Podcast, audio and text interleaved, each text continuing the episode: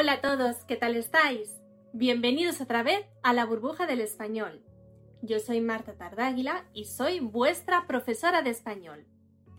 Hoy vamos a hablar de la educación española. Sí, eso es, el sistema educativo español.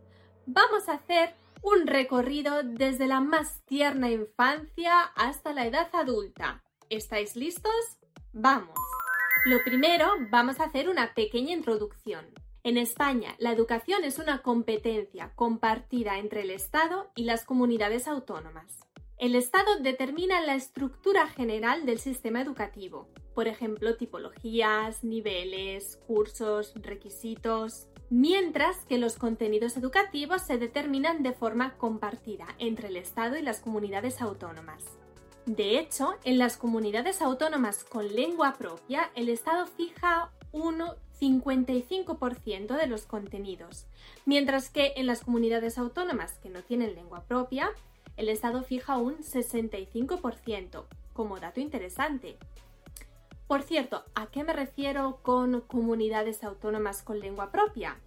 Bueno, no sé si sabes que en España no solo se habla el castellano, sino que en algunas comunidades autónomas hay también una lengua oficial. Tenemos un vídeo muy interesante que habla sobre esto, así que no te preocupes, no lo pienses más y cuando termines de ver esta clase tan interesante, ve a la descripción que ahí te dejo el link para esa clase. Seguimos. Es más, empezamos desde la más tierna infancia la educación infantil, que va desde los 0 hasta los 6 años.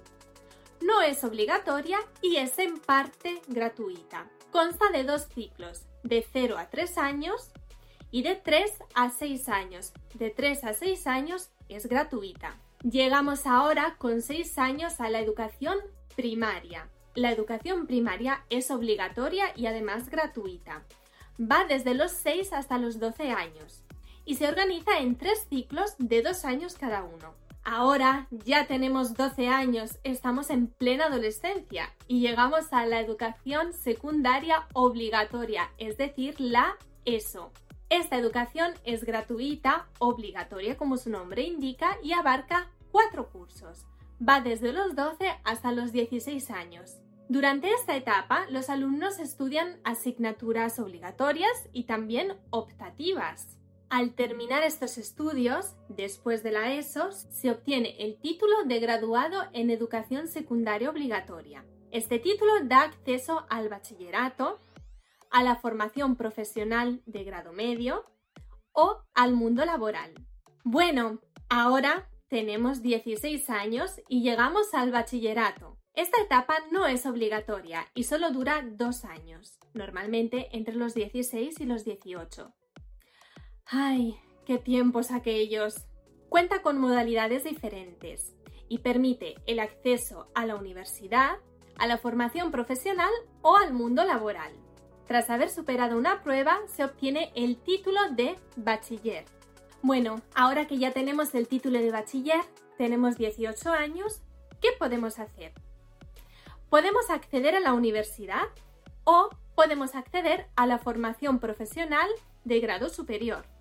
Vamos a hablar primero de la formación profesional. Como ya hemos dicho, la formación profesional se organiza en dos ciclos, uno que se llama de grado medio y el otro de grado superior. El de grado medio otorga el título de técnico y con él se puede acceder al grado superior o al mundo laboral.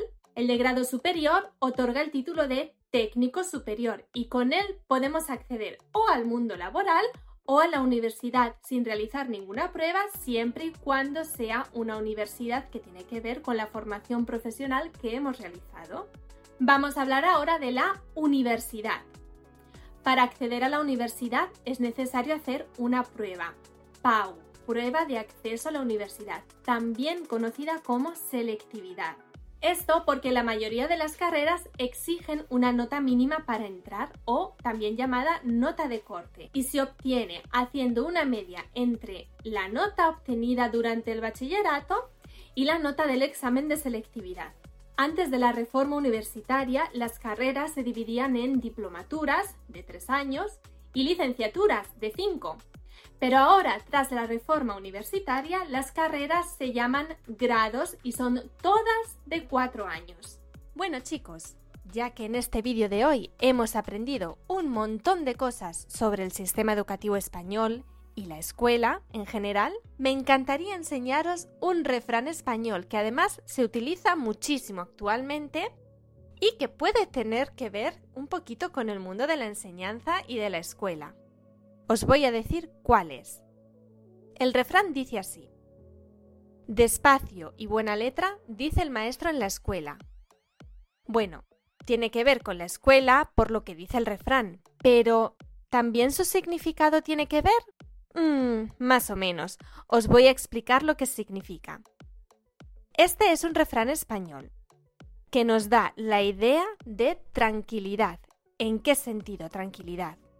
Pues significa que conviene no apresurarse en ejecutar una labor o tarea, con el fin de que salga lo más perfecta posible. Ya sabes, si lo haces corriendo puede que te salga mal. En general se emplea para recomendar calma en la obtención de algo. La verdad es que es de uso muy muy actual. Si vais a España seguro que lo escucháis por algún sitio aunque en realidad se suele utilizar solamente la primera parte, es decir, despacio y buena letra o despacito y buena letra. Por ejemplo, si tenemos que hacer algo muy importante, se suele decir esto, ay, Juan, despacito y buena letra. Como para decir, si lo haces despacito, te saldrá mejor. ¿Habéis visto qué curioso? Y sobre todo, ¿estáis de acuerdo con lo que dice este refrán? Decídmelo en los comentarios. ¿Cuántas cosas interesantes hemos aprendido hoy sobre la educación española, verdad? Ahora que hemos terminado la universidad, ¿cuántos años tendremos? ¿Más o menos 22? Bueno, un buen recorrido hemos hecho hoy. Esto es todo por hoy. Antes de irnos, me gustaría recordaros una cosa muy importante. En la página web de la burbuja del español tenemos, aparte de vídeos y mucho material para vosotros, os damos la oportunidad también de reservar clases individuales o grupales con nosotros para repasar algo que necesitéis, para simplemente mejorar vuestro español para lo que necesitéis. Voy a dejar aquí en la descripción el link con toda la información y por supuesto no olvidéis seguirnos en nuestras redes sociales. Nos vemos muy pronto y hasta luego.